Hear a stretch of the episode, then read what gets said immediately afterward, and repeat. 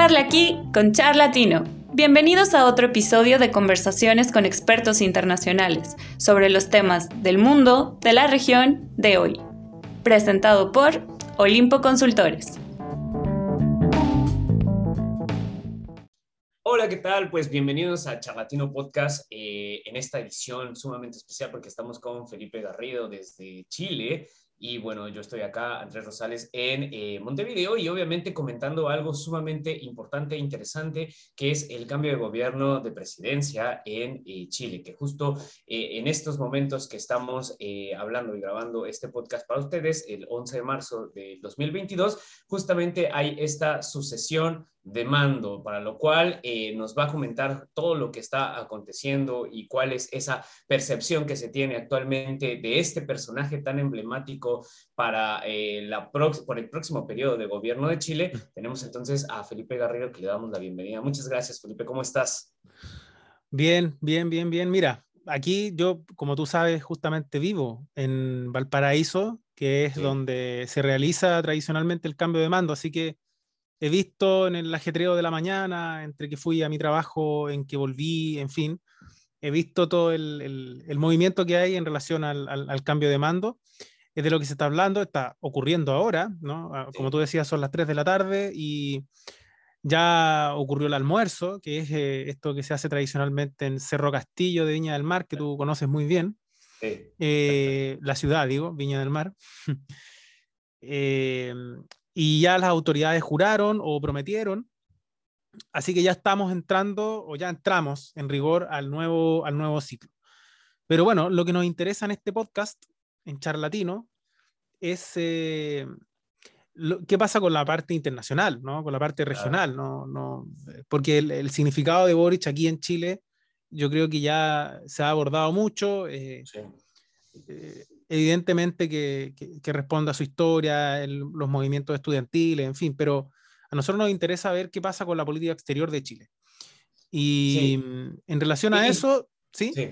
No, y sobre todo también la percepción que se tiene ahora eh, en esta expectativa de quién es eh, el dirigente nacional eh, chileno, porque pues evidentemente ha causado mucho revuelo por su personalidad. Digo, de esto hay que comentarlo, no es una personalidad tradicional, de corte mm, tradicional al, que nosotros estamos acostumbrados en la región. claro, es que justamente yo creo que no hay que leer a, los nuevos, eh, a los nuevos líderes políticos, a las nuevas figuras. Yo creo que hay que distinguir quiénes están saliendo del margen izquierda-derecha tradicional, considerando que, que, Boric se identifica como una persona de izquierda ¿ah? o de centro-izquierda, dependiendo de, de, de, cuál sea nuestro referente, digamos, pero, pero, pero más importante que eso, yo creo que lo interesante de este gobierno, de analizar este gobierno, va a ser analizarlo en su calidad o en su condición de ser el primer presidente millennial, que reúne otras características, ¿no? que nos invita a analizar otras variables que no se analizan en la clave tradicional izquierda-derecha, que no se analizan en, la, en el clivaje tradicional izquierda-derecha. Porque tradicionalmente lo que entendíamos por izquierda-derecha era esta tensión entre Estado y mercado. Y yo creo que, que, ya esta cuestión de Estado versus mercado está completamente superada. Hoy día todo, todo eh, o sea, no completamente, no, pero ya no es el clivaje, el eje rector que divide las posturas políticas en la actualidad y mucho menos en las nuevas generaciones, sino que son otra cosa, otra, otra clase de principios, ¿no? Que tienen que ver con las identidades, ¿no? Con lo que se identifican las personas según sus estilos de vida, ¿ah? Eh, según sus eh, principios eh, morales, ¿no? Como, no sé, el veganismo, por ejemplo. O sea, esas son las clases de cosas que, que nosotros vamos a ver en un, en un gobierno millennial, esas son las clases de cosas que al menos tendríamos que evaluar. Y en política exterior, a mí lo que me preocupa es ver cómo va a ser esa política millennial para entender, porque yo creo que esto es el primer paso de algo que va a empezar a ocurrir probablemente en otras latitudes también. No creo que Boric sea el único. O sea, inevitablemente el paso natural del tiempo hará que esta generación en otros países también empiece a llegar al poder. Y entonces tenemos que imaginarnos cómo va a ser esta política exterior de aquí en adelante.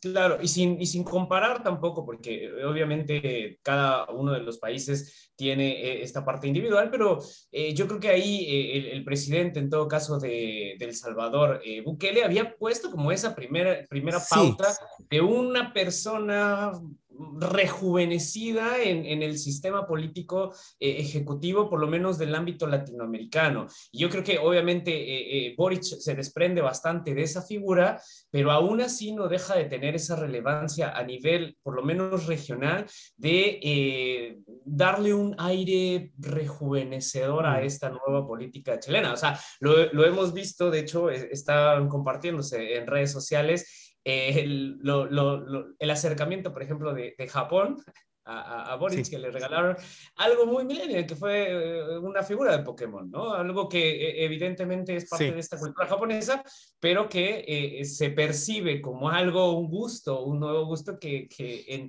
en, contextos de imagen sale de, de, los cánones normales. O sea, ahí la, la... Japón lo entendió todo, digamos. Le dio un regalo millennial a un presidente millennial. Le, regaló una pokebola eh, con un Squirrel dentro. O sea, no. Entonces, eh, efectivamente son los códigos, ¿no? Eso, eso es lo que importa, cómo van a ir cambiando los códigos de aquí en adelante.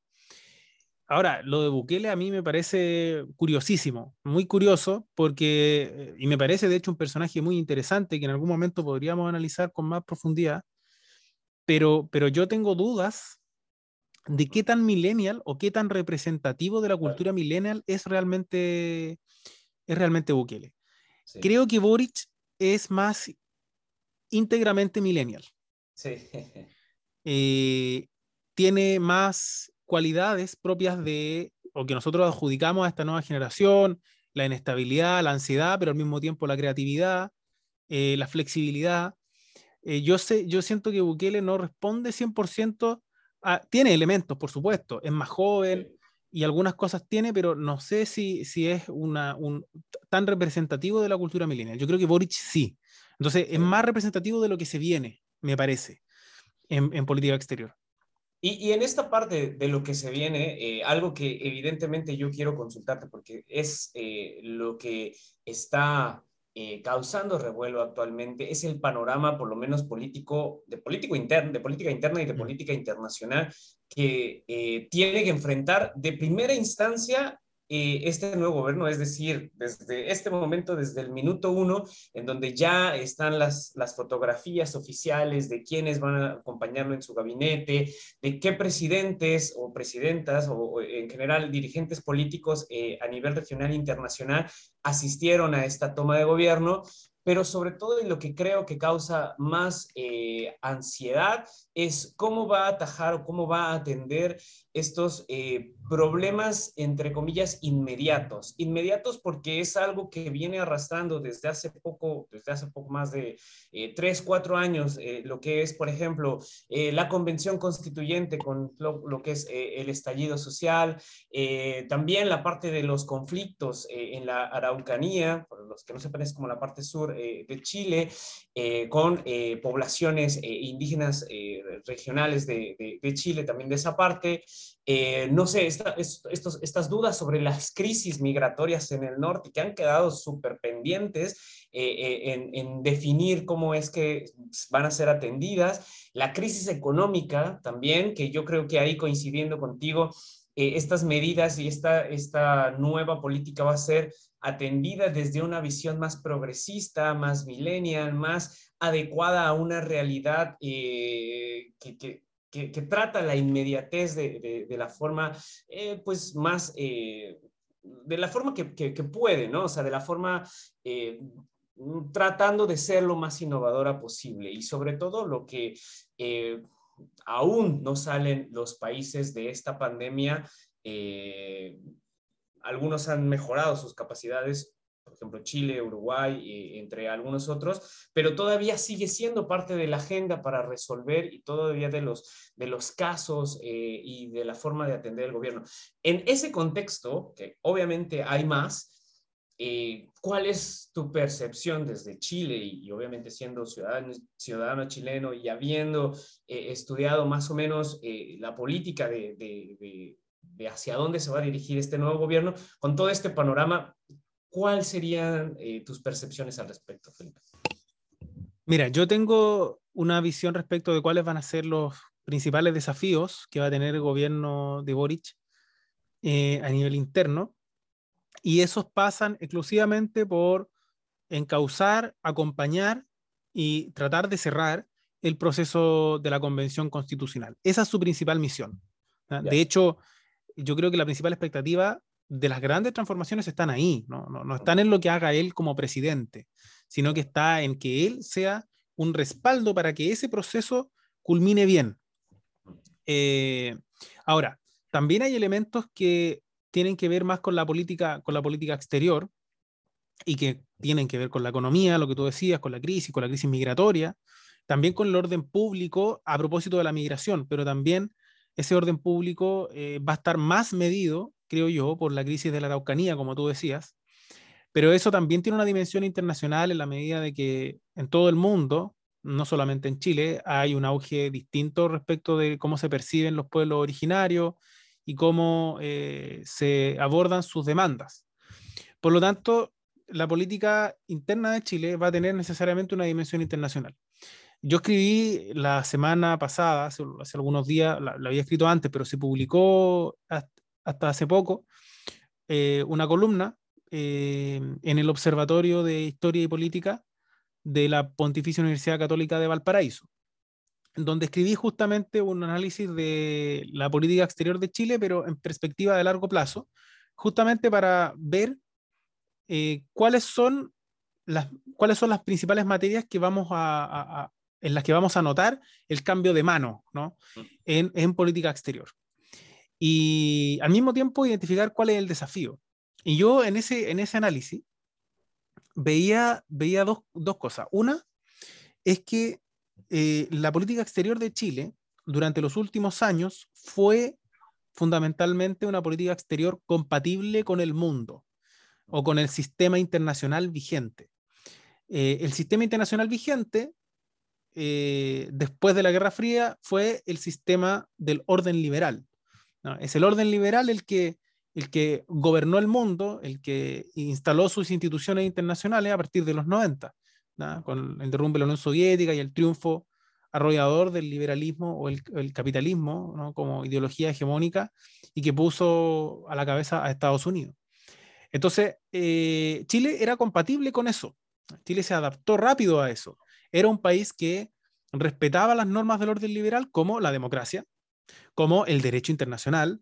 Chile es uno de los países que más eh, nos recuerda siempre que adhiere al derecho internacional y al mismo tiempo al libre mercado.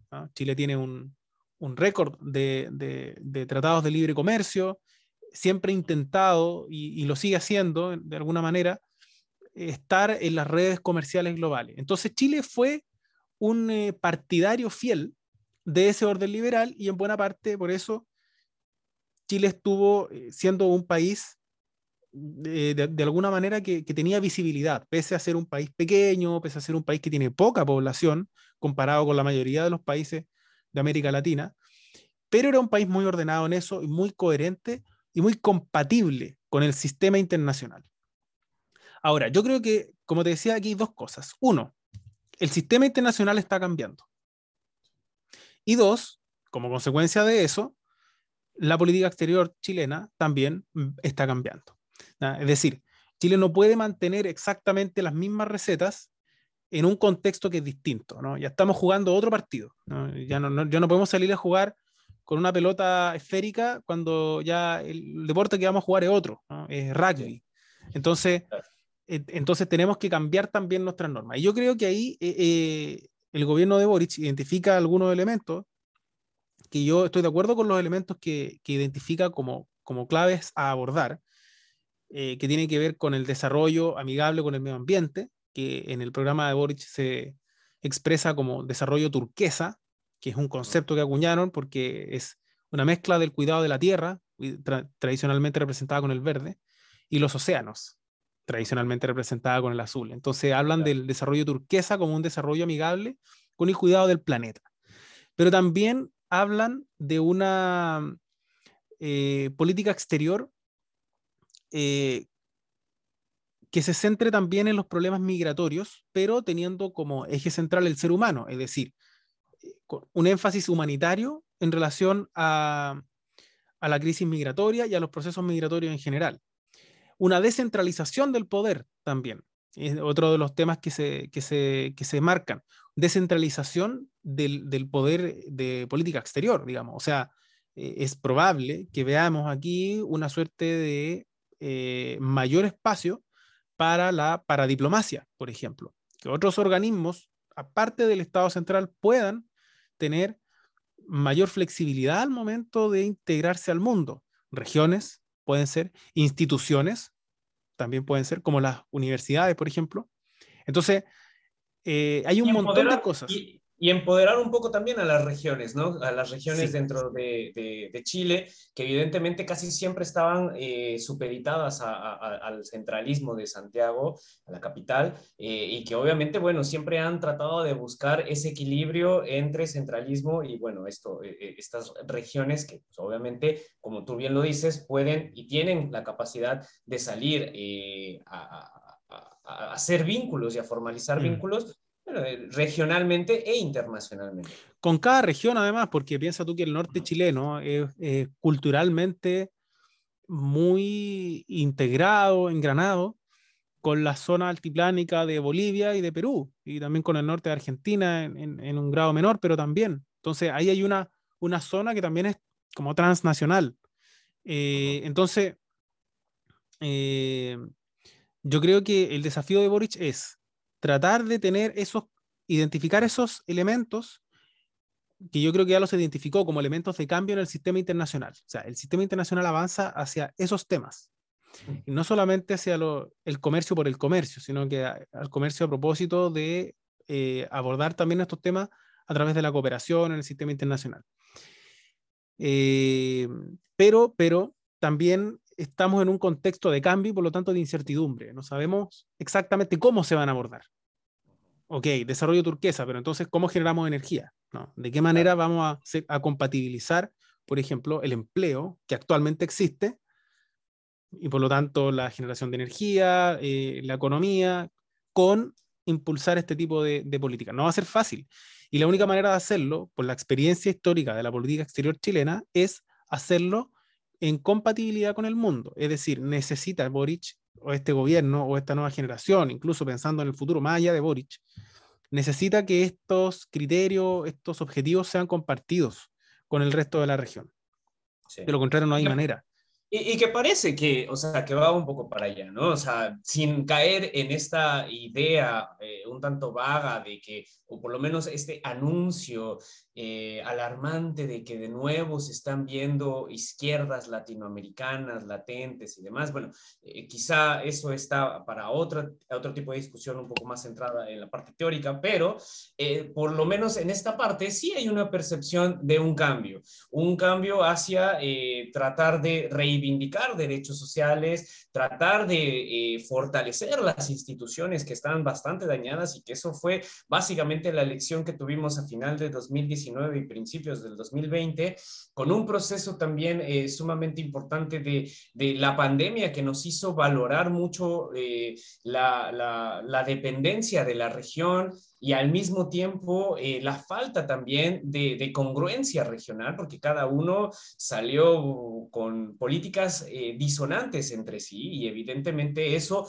eh, hizo una falta de cooperación a un llamado de tratar de unificar a, una región que pues no veía salidas y que cada quien hizo lo que pudo en las condiciones políticas, económicas y sociales con las que pudo. Pero parece que fuera de ese, de ese panorama un poco más pesimista, parece que ahora eh, por lo menos los actores a nivel regional están teniendo mayor mm, salida o probabilidad de tener una, una, capacidad de cooperación mayor, ¿no? O sea, esto lo evidenciamos por lo menos en estos momentos, eh, viendo las fotografías oficiales en las cuales mencionábamos quienes habían asistido a, esta toma de mandato.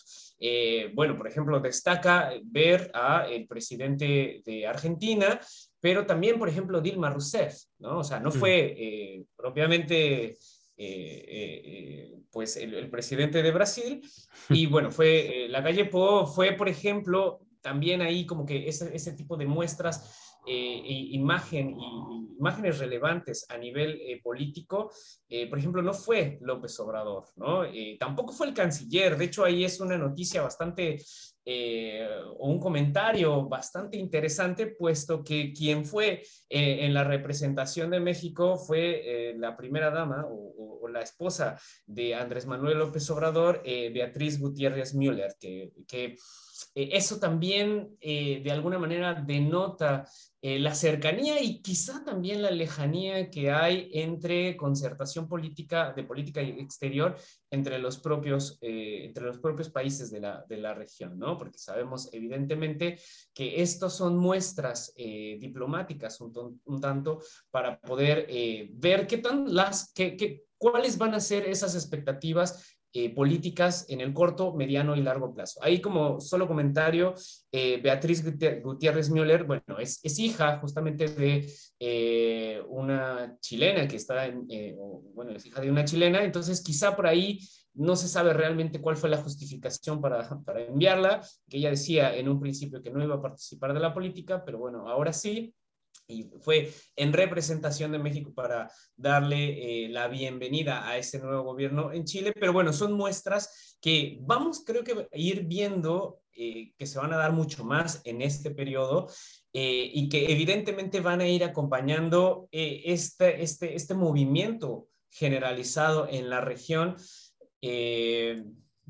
a pesar de, políticos más de la vieja escuela tratando de renovarse. Y eso lo, aviento como comentario porque seguramente lo vamos a platicar en algún otro momento con las candidaturas eh, y las postulaciones de Brasil, con un Lula da Silva mm. que ya desde ahora está haciendo campaña y también dicho sea de paso, fue a México justamente para fortalecer los lazos y aventar los discursos. Y, claro, son, son muestras eh, de, de, las piezas y de las figuras eh, regionales que se van a ir acomodando poco a poco sí, pero, y van a ir trabajando poco a poco.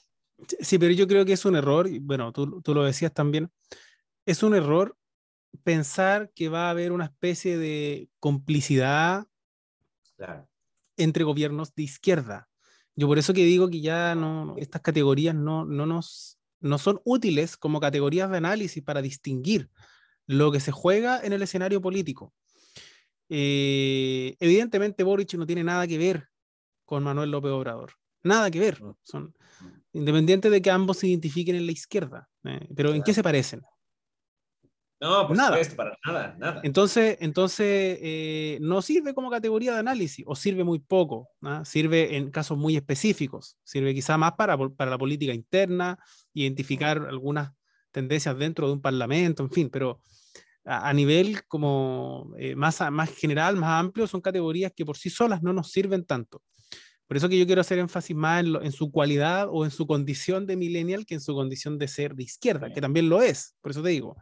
Ahora, em, algunos gestos rápidos. Yo creo que una de las consecuencias rápidas que va a haber es que Chile va a empezar a tener una relación más fluida, independiente de si eso es bueno o malo, pero más fluida con Bolivia.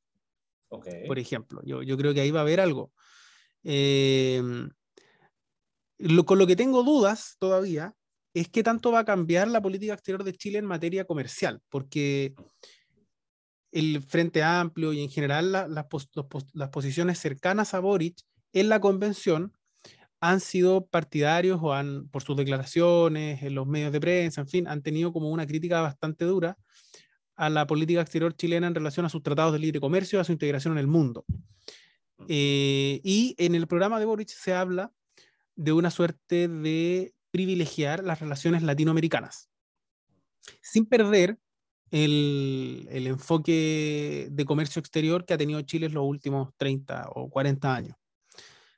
Eh, entonces, bueno, ahí vamos a todo con China sobre todo con China, porque es un actor importante, puesto que en la región sudamericana es, es eh, Chile es el privilegiado, dado que, bueno, también comercia eh, con China, comercia con Argentina, un tanto con Brasil, mm. quiere comerciar con Uruguay, pero al final está esto del Mercosur, que siempre ha sido como bueno, es otro tema, pero siempre ha sido como, como eh, eh, el, el, que detiene este avance sobre la parte comercial y Chile no lo tiene, o sea, Chile más bien tiene carta, carta abierta para poder comercializar libremente y es de los privilegiados, pocos privilegiados en la región. Por ejemplo, en ese tipo de cosas yo tengo dudas todavía. Mm. ¿Te fijas? Entonces no, no es claro eh, si va Chile a entrar de lleno al Mercosur. Yo tengo la impresión que no. No, no. Eh, en general, entonces, entonces... Los propios eh, del Mercosur no están seguros si se van a mantener en el Mercosur. Por eso. ¿Cachai? Entonces es difícil. Eh, y además la experiencia de la política exterior chilena te indica seguir el signo de los tiempos en el sistema internacional. En este artículo que escribí en el Observatorio Político de, de Historia y Política, como te decía, daba como ejemplo el caso de Allende y el caso de Pinochet. Ambos gobiernos muy distintos, pero que tuvieron un error parecido en política exterior, que es que no eran compatibles con el sistema, no se preocuparon de ser compatibles con el sistema. Salvador Allende cuando gobernó en, la en, el año 70, entre 70 y 73, buscó, sobre todo al principio, aliados ideológicos. Eh, aliados comunistas. Entonces se acercó a la Unión Soviética, se acercó a China, y ellos en realidad la verdad es que no le prestaron mucho, mucho interés. Chile era un país lejano, eh, y además en los años 70, recordemos que ya habiendo pasado la crisis de los misiles, ¿cierto? con Cuba y todo eso en los 60, en los 70 ya estaba el mundo, el sistema internacional entrando en una fase de distensión, en donde ninguno se quería provocar mucho al otro. Y la Unión Soviética y el bloque comunista en general entendía que meterse en Chile era provocar a Estados Unidos así como Estados Unidos, si se metía en Afganistán o, en alguna zona del área de influencia de la Unión Soviética, se iba a leer como una provocación. Nadie estaba en el ánimo de eso. Por lo tanto, la unidad popular fue incompatible con ese momento histórico. Eh, y por eso no consiguió la ayuda esperada ni de China ni de la Unión Soviética. Es más, después China tuvo excelentes relaciones comerciales con Pinochet. O sea, al punto, eh, a ese nivel la ideología ya no marcaba tanto, sino que lo que predominaba era la geopolítica. ¿Quién, ¿Dónde estaba eh, el, el, área de influencia de cada uno? Y Chile estaba en el área de influencia de Estados Unidos, así que no hay nada que hacer. ¿no? Era, era incompatible. Y curiosamente a Pinochet posteriormente le pasa lo mismo. Le pasa exactamente lo mismo. Ellos buscaban, y ahí yo puse algunos ejemplos de, de declaraciones y definiciones que ellos mismos daban, ellos querían ser vistos como los salvadores ¿no? de la libertad. ¿no? Eh, eh, ellos querían ser vistos como las personas que, y, esperaban el respeto internacional por haber extirpado el cáncer marxista más rápido que nadie y de forma tan radical. Y resulta que eso tuvo apoyo al principio, pero al poco tiempo ya perdió el apoyo internacional. Y de los, del mismo sistema internacional del orden liberal, que supuestamente querían defender, ¿cierto?, lo, los eh, miembros de la Junta Militar, entonces, que después fue la Junta de Gobierno. Entonces, eh, también quedó desajustado y Pinochet no podía representar ese orden internacional siendo un dictador. En los años 70 ya existían acusaciones de violación de derechos humanos por parte de organismos en los cuales tenía presencia Estados Unidos, que había apoyado el golpe. Entonces, eh, todo el mundo, tanto Allende como Pinochet, esperaban una reacción del mundo pero el mundo caminaba en otra dirección. ¿ah? Esto es lo que quiero decir. Eh, la política exterior siempre tiene que ir nadando eh, no en contra de la corriente. Y la corriente indicaba ya en los 70 distensión, por lo tanto no puedes buscar aliados ideológicos. La corriente indicaba en los años 70 y 80 que mm, lo que predominaba era una suerte de, de sistema internacional pro mercado, pero también pro democracia. Por lo tanto, un autoritarismo como el de Pinochet tampoco era viable. ¿no? Y ahí hay varios ejemplos. ¿no? Pinochet cuando viaja a las Islas Filipinas no lo reciben. No, no hay ningún momento en la historia, eh, por lo menos del siglo XX, donde Chile haya estado más aislado diplomáticamente que con Pinochet. Entonces, ese es otro ejemplo de la incompatibilidad ¿no? de una política exterior con la realidad que te presenta el mundo en ese momento. El mundo, el, sistema internacional es una cancha, es un escenario, donde se juega un deporte determinado. Entonces tú vas vestido para jugar ese deporte, no otro, el que está hecho para esa cancha. Eh, y creo que el desafío de Boric es identificar eso porque todavía no tenemos clara cuál es la cancha. Eso es lo interesante de este tiempo que estamos viviendo, de estas transformaciones a nivel internacional, de, estas, eh, de, este, de, esta crisis mundial que estamos viviendo, en el que sabemos que hay algo que está muriendo, el orden liberal, pero no sabemos qué lo va a reemplazar. Y bueno, y en esta parte, eh, evidentemente, Boric, ya para ir cerrando eh, el, comentario, bueno, tiene mucho trabajo por hacer a nivel interno y también a nivel internacional. Creo que a nivel interno, obviamente, es la figura de la concertación, es la mm. figura de tratar de unificar pues una población que ciertamente está dividida, está dividida en ideología, en sentimientos, en, reacciones, en acciones, eh, en todos estos temas, a favor, en contra. Eh, y creo que, bueno, él, él, tiene que ser justamente ese parche y capaz que eh, en esta idea histórica, el que reivindique también una sociedad que vaya justamente hacia el mismo sentido, que pueda lograr captar la idea rápidamente de hacia dónde dirigir su gobierno y en ese sentido tratar de unificar y, tratar de, de pues reunir eh, a más personas para que puedan acompañarlo eh, en, y legitimar también eh, su gobierno antes de, esta parte y como comentario, porque no es, es algo que no podemos eh, dejar de, decir, porque si no, quién sabe qué otra oportunidad eh, podamos tener. ¿Qué pasa eh, con, con, la figura de Sebastián Piñera ya en este momento? ¿Desaparece de la escena? y esto, es, esto lo, lo, traigo a propósito por quien, por, para quienes no, no sepan. Justamente existe la parte en la cual quizá pueda ser juzgado por eh, ciertos acontecimientos que pasaron en el 2019 y en general por la mm. gestión o una mala gestión que ha tenido. Obviamente todo este, esto depende de cómo vaya funcionando el nuevo gobierno, cómo vaya dándose la constituyente, pero en términos muy, muy generales, porque obviamente no tenemos esta bola de cristal para saber qué es lo que va a suceder en el futuro, en términos muy generales, eh, ¿qué pasa entonces con la figura de Sebastián Piñera? Porque parece que cuando sale un presidente, de inmediato desaparece de la escena política y, bueno, quizá en este caso no sea tan así por las deudas de mucha población eh, que pues quieren que caigan cabezas eh, en el del gobierno anterior ahora. Y la cabeza de Piñera tiene un precio, precio alto. Sí. claro yo creo que un presidente transversalmente criticado en Chile, incluso la gente de derecha nunca lo quiso tanto. La verdad es que Piñera tiene poco, tiene poco apoyo duro, muy poco. Siempre fue un mal menor, incluso para la derecha. ¿ah? Siempre fue visto como un personaje que podía ganar para evitar a, otros candidatos de izquierda. Pero no, no, no tiene una adhesión así, no existe algo así como el piñerismo, ¿no?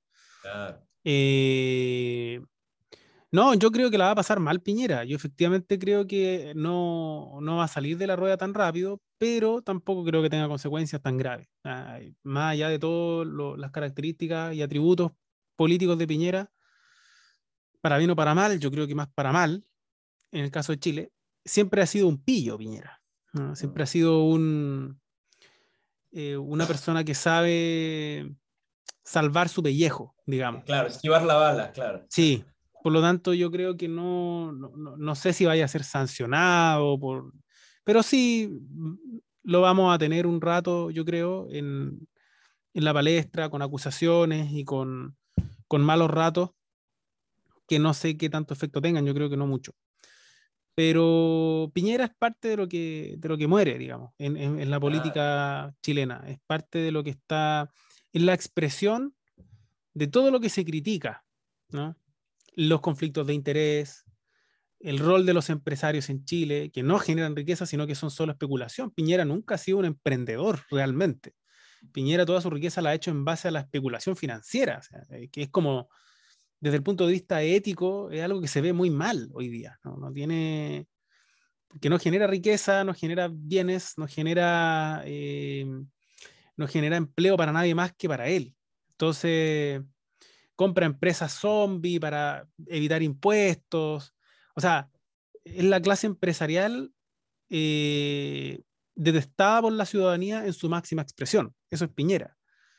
Entonces, no. No, no, es parte, es parte de lo que muere. No veo ninguna posibilidad de que resurja en el mediano plazo una especie de postura piñerista para defenderlo. No, no creo, no veo eso. Claro, y quizá desaparezca en todo caso de, de, la escena política, o sea, obviamente. Sí, yo creo que sí. Me refiero, por ejemplo, a una postulación posterior, algún cargo, no. o, tratar incluso de, de, ser parte de este no. No, yo creo que incluso él entiende perfectamente bien que eso no es viable. Ya. No, yo creo que él entiende perfectamente bien, no, no, no es un personaje tan estúpido en términos políticos. Sí. Eh, Así que, bueno, e, esta e, es un camino por recorrer. Eh, este es el principio de un nuevo episodio sobre eh, la política chilena, o sea, la política tanto interna como exterior. tiene muchas expectativas al interior y también al exterior para saber cómo viene este nuevo sistema rejuvenecedor a, la política latinoamericana, a la política mundial, eh, cómo es que se dan esa interpretación de un nuevo sistema y cuáles son los aportes que tendrán estos nuevos dirigentes, millennials o no, pero de una nueva mm. corte, de, una, de un nuevo pensamiento, de dirigir el barco hacia nuevas corrientes, pero obviamente siempre, como lo decía Felipe y concuerdo con, él, es hacia eh, un mismo camino todos, que es el sistema internacional, puesto que si no estás eh, relativamente a favor, puede que, y esto lo estamos viendo en otras partes del mundo, puede que entonces estés en contra y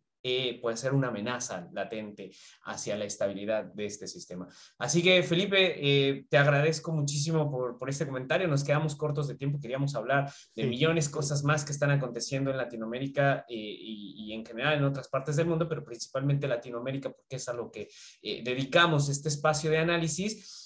Pero bueno, lo dejamos para, sí.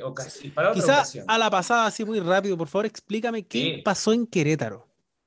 Pues mira, es algo que hay que tenerle eh, una consideración muy especial porque eh, creo que es algo que eh, mediáticamente ha tenido un contexto regional e internacional muy desatinado. ¿Por qué? Porque al final está la cuestión oficial, es decir, lo que oficialmente se determinó, lo que se está determinando actualmente, pero en medios ha habido mucha mala información de si hubo muertos, si mm. esto tiene que ver con el narcotráfico, si hubo infiltrados. Entonces, eh, bueno, para poner en contexto rápidamente eh, esto que ustedes han visto en redes sociales eh, sobre eh, la disputa o, el, conflicto, la, pelea que hubo al interior del estado de Corregidora en Querétaro con un partido entre los Gallos de Querétaro y los Atlas de, Guadalajara. O sea, fue un conflicto que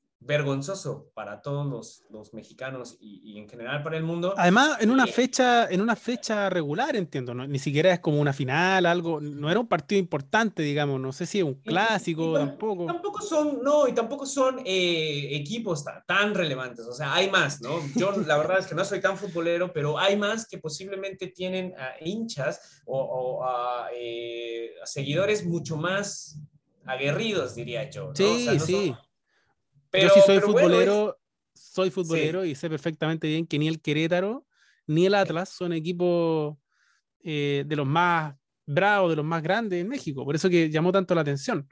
Y, por eso digo que hay que tener cuidado con eso, porque tiene que ver con, una, con, el contexto que está pasando eh, en México, de mm. la cuestión de la violencia, de la cuestión política, de muchas... Eh, es una expresión.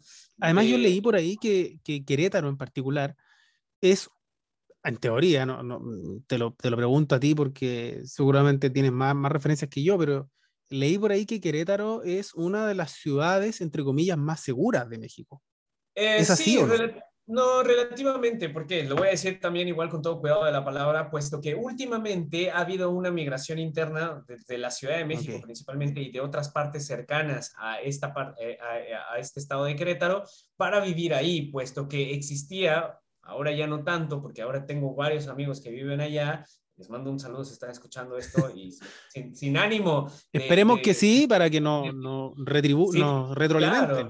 Pero sin ánimos de tirarlos del pedestal. La intención primaria era, o el imaginario de Querétaro, eh, que en un primer momento era una de las ciudades coloniales eh, más bonitas y pues entre comillas más segura, entre comillas porque eh, esto de la seguridad siempre es relativa de país a país y de región a región, por lo menos en la región mexicana, digo, no lo podríamos comparar con regiones más hacia el norte, mm. puesto que es ahí donde se genera la mayor parte de la violencia fuerte, ruda, cruda.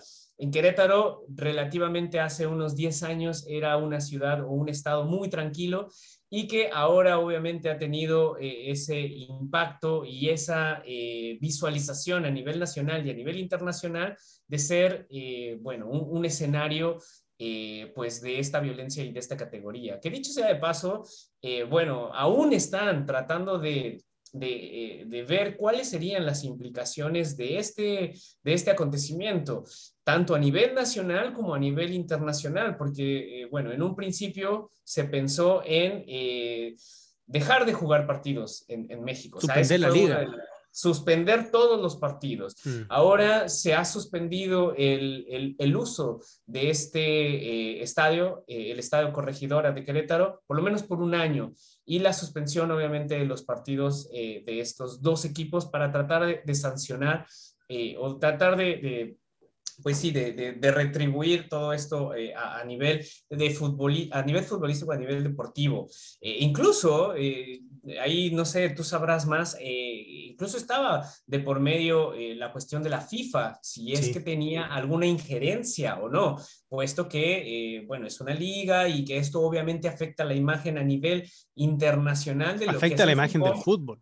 Claro, y obviamente teniendo cerca, eh, bueno, ya Qatar, ¿no? O sea, que eso es algo que eh, con todos estos sentimientos y efervescencias de, no sé, de, estos sentimientos eh, a nivel, pues, de violencia de este, de este tipo, bueno, generan esa incertidumbre. Pero, como lo digo, quizá es para ampliar un poco más la información cuando se hable sobre el contexto mexicano y de lo que pueda ser. Porque la información que corre en redes sociales fueron esos videos que todo el mundo vio muy fuerte, muy, muy, muy.